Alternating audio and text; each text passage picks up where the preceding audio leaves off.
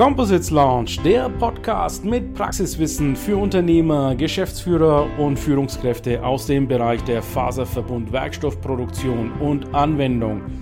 Wir präsentieren dir regelmäßig Innovationen und anwendungsspezifisches Know-how, das deine Leichtbau- und Festigkeitsanforderungen löst.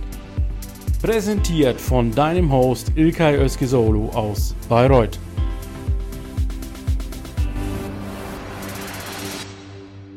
So, welcome to day two at Semicon here in Munich. Today we are talking English for our international guests. Together with me is Daniel Ernst. He is the Director of Engineering. And with Daniel, I would like to talk about all products and solutions. Daniel, my first question to you is how is it uh, after so long time to be on an exhibition again? Well, it's quite exciting. I mean, it's, it's interesting that after such a long time, you realize that you still need to have a personal contact, that you need to touch and feel the products, um, that you need to, to um, connect to suppliers to understand their problems, their needs. And it's, it's quite good to be back on a, on a trade fair like this. Absolutely. You have also a nice stand, a nice booth here with a lot of highlights and uh, expressions here. So, in the beginning, I said products and solutions. What is it? Products or solutions or both? Well, of course, at Winkler we do we do have both. I mean, we, we do have quite a huge product portfolio, but usually we see ourselves as solution provider because we do not want only to provide products. We also would like to provide a solution uh, which fits perfectly to the needs our customers have, um, and want to provide that, of course, in a, in a short lead time um, want to develop together better products, better solutions, um, and make that as a service. Mm-hmm. Um, and that also differentiates us from, from maybe others on the market. Mm-hmm. What are typical preconditions to provide a solution?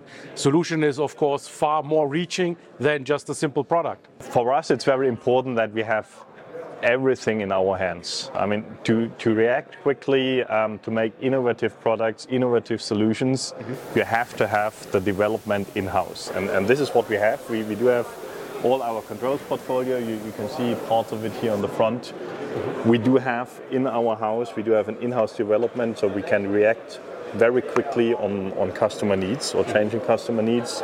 We do have a design team as well for our heating jacket, heating hoses. Mm-hmm. So everything is in-house, and that allows us with a with a good team of experienced people to do, develop quickly um, and and efficiently new solutions and new new products. I'm seeing also a CE mark here. So that means also your people, engineers are iterate, of course, on certifications.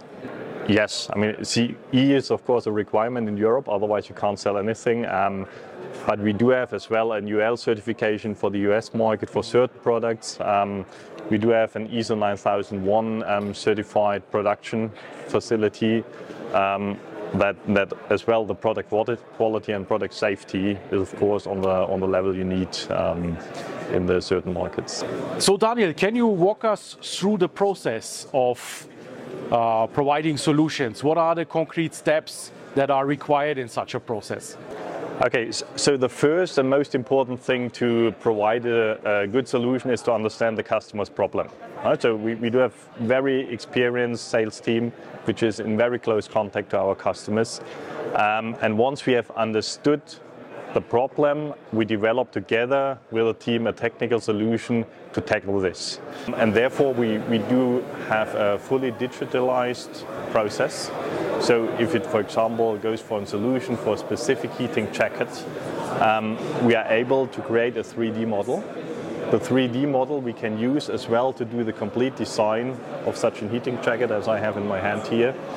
Um, we can also design all the material you need for the production, and then what, what is what is as well very important for us, um, specifically when we do the first designs, we can also print a model of the of the product which is to be heated so we can ensure a perfect fit. And we can already in the production make sure that we test it that it fits um, that we can provide a perfect solution to our customer. That makes it very quick and very efficient because we do not have to have the original in our hands. We can just print it and, and engineer it digitally. Let, let me give you a specific example of a customer need we, we did not see in the beginning. Um, we do have controllers developed which are plug and play, so you just plug it in, it works, there's no engineering needed, no set points needed. Um, but then our customers came to us, well, I mean, we do have the issue, sometimes the controllers are just mounted at the rooftop. So what we developed is simple remote control. So you can go through the factory, can change the set point of the controller, set the new set point, it blinks, tells you, well, I have updated the new set point, and, and then it works. So it, it was a very simple problem, um, and we developed a solution for it, uh, which makes it perfect now and in certain environments, certain factories to, to use our controllers in um, and, and easier to maintain them. Uh, during the time. So, Daniel, that is uh, really an interesting process that you have established at uh, Winkler. So thank you so much for these insights.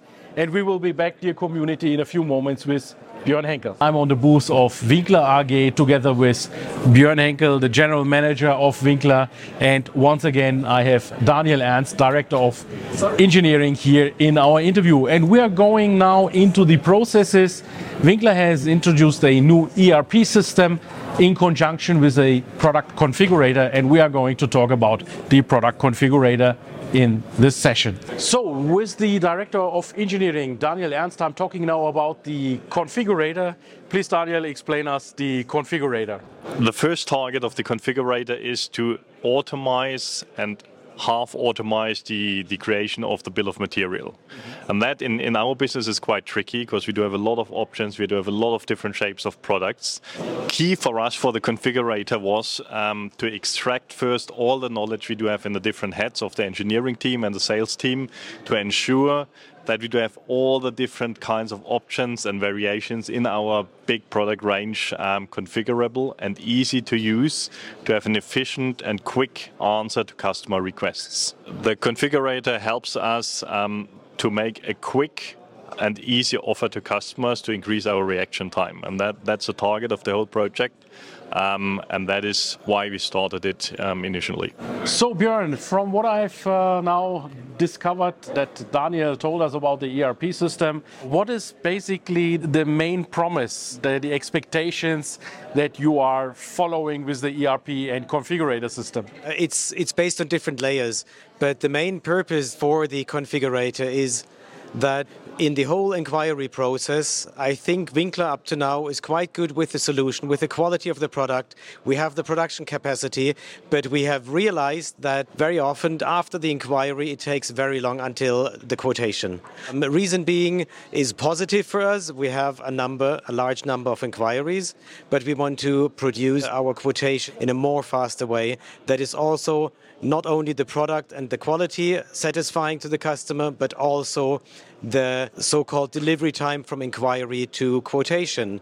And the same when the order comes until the production process. That's that is the reason why we need a completely integrated system for for our quotes, for order confirmations, and so on. So now let's talk about the current state Dear Björn of the ERP and configurator system, where do we stand right now? It's not only a promise we are doing or something we are planning. We are right now in the process of implementing.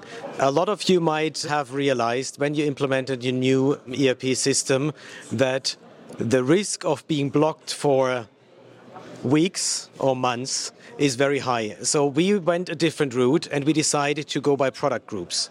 That is the way we can ensure that we have a complete process from the beginning, from inquiry to order, but only for one product group, which helps us that we can take the, the experience we have into the new and next following product groups. That doesn't uh, block us completely. It makes sure one product can be completely executed in the system. We take the experience with us and we make sure that for the next product groups, all the positives are taken with us. That way of implementing the system and the ERP system to go by product group to product group is that we can take the experience of the previous product group to the next product group and making sure that it goes even smoother with the exchange from the existing system to the new system. That is our way. That is what we decided. And, and up to now, we are fully live with our temperature controllers. So from inquiry process to delivery to packing list, everything is being done in the new system. And we're currently working on the heating jackets, which we have in front of the desk. And we are pretty confident that will go live in quarter two next year. So, Björn, thank you for the introduction of the ERP system. Introducing a new ERP system or a configurator always carries some risk, a risk of default. We know in the industry many, many companies have a default after introducing an ERP system. So how do you continue ensure continuance and avoid interruption? Yeah, Ilkay, that's a very good question. Um, I, I partly touched the topic. It's when you do a big bang start with an ERP system, you expect everyone in the company to be fully live, fully aware, and fully in the process and knowledgeable on the new system. That causes very often interruption. That causes also when you have forgotten minor things, this gives hiccups in the whole execution. What we do is we go step by step, as said.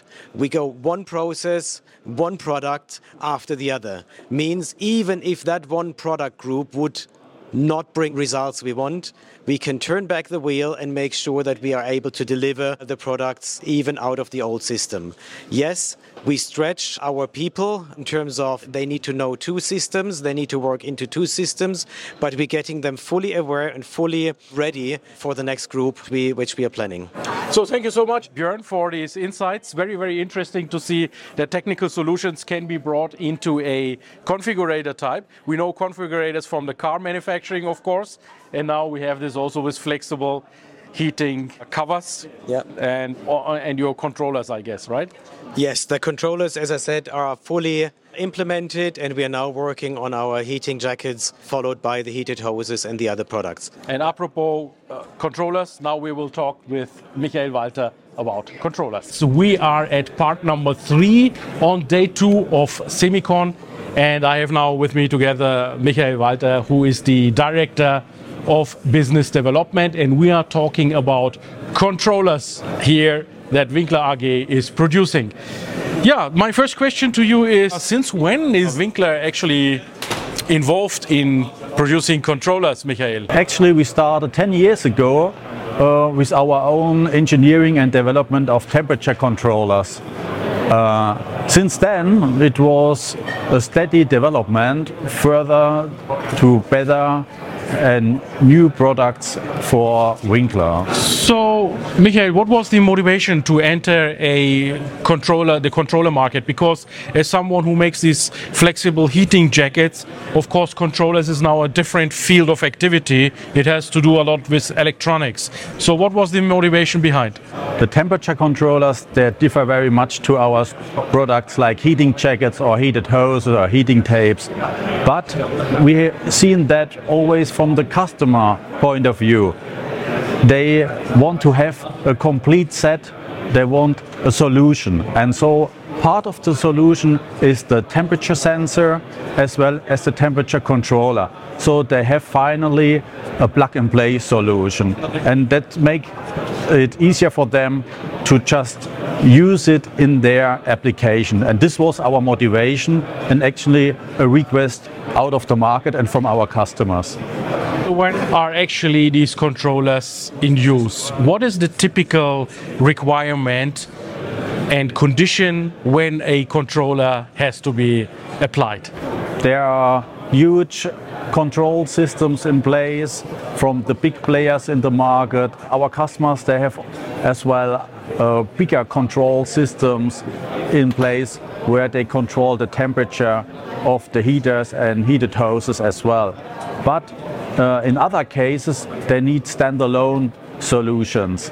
And with these standalone solutions, they have the need for a single temperature controller or several temperature controller to control their heating applications. So this is one part when our temperature controllers come into the game or there is as well the, the need for heating in the outside.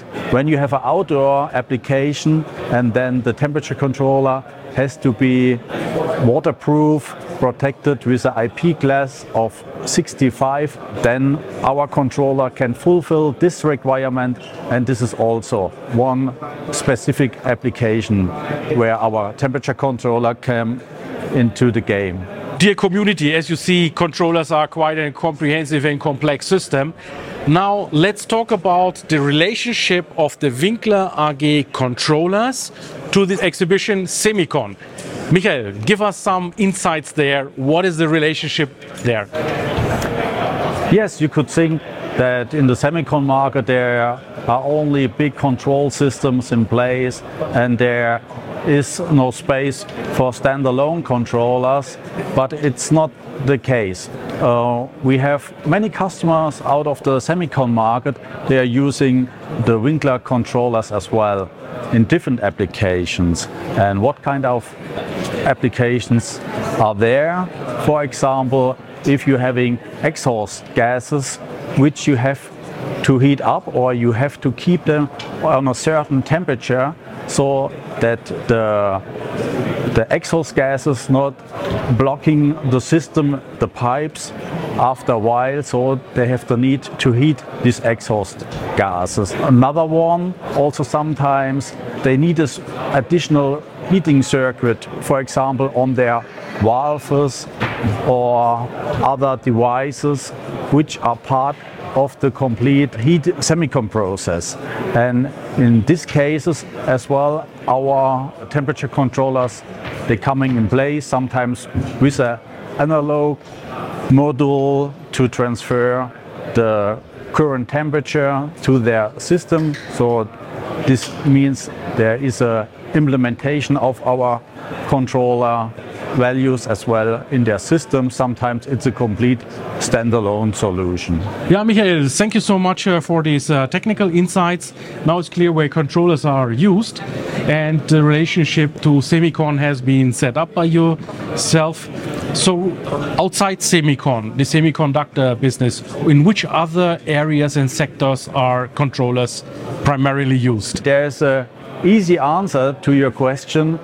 In every niche and every branch, there is a need for temperature controllers. When you're having temperature, you're having heaters, then you need temperature controllers. To be more precise, there are markets we are more in and less in. And we are, for example, for exhaust gas measurements, chemical industry, you can name there, as well with our small temperature controllers in mobile devices, can be small machines, but as well can be um, drum heater, IBC heater, and as well like gas cylinder heaters. And here there is closing the loop between semicon and the other markets because gas bottle heaters are used in the semicon market as well. They have the need to heat their process gases sometimes in the gas bottles and therefore they need a higher temperature up to 50 degrees C and they're using Winkler gas bottle heaters which include our temperature control of course. Also a market where you will find our temperature controllers is the market of heat tracing. There are our temperature controllers for up to 16 amps and 40 amps, quite common, and also getting more and more well known. This is when you use self-regulating heating tape in combination with our temperature controllers to give the, our customer hand for easy and direct use with the self-regulating heating tapes. Very interesting, Michael, all these sectors that you are active with your controllers. Now, where's the future of controllers? Where is it moving? Give us some, you know, outlook for the future. Part of our future are definitely our customers with their feedback. What is their need? And the future markets, they are clear as well. Semicon is one of the future markets, but as well the renewable energies like the wind power industry. There we collect the feedback of our customer, how many heating circuits they want to implement in their heaters and at how many points they want to measure the temperature in terms of secure the quality of their repair with the heating blankets, for example, but also the connectivity of temperature controllers. It's future topic like which kind of bus system will be part of our system in the future. We don't have it there, but our strong engineering and construction team for the temperature controllers, they are aware that this future topic has to be tackled as well. And so we do. In other areas like laboratory, for example, Wi Fi is a topic. And so we are also focusing with our specific laboratory temperature controller on this market. And here we want to implement a Wi Fi connection to make it available for the people who are working every day in the laboratory. So we are looking very specific into each market and uh, we find what are the requirements there to give our customers the best experience with our temperature controllers and with the heating devices as well. Dear community, that was it about the controllers manufactured by Winkler AG here at Semicon. Thank you so much, Michael, for these insights. Very, very useful insights. We're seeing even Wi Fi is now heading towards the controller devices, which is a great future. And we will see what innovations we will come up with next year at Semicon. Yes, Ilkay, thank you very much for the interview today. It was great to meet you at the Semicon today. You're welcome. Der Composites Launch Podcast gefällt dir? Dann empfehle diesen bitte weiter. Du willst noch mehr Tipps zu Composites oder Sichtbarkeit in LinkedIn? Vernetze dich mit Ilkay Özki auf LinkedIn und trete der exklusiven LinkedIn-Gruppe Composites Launch bei. Dort wirst du dich mit Gleichgesinnten über die neuesten Technologietrends austauschen. Tschüss und auf Wiedersehen!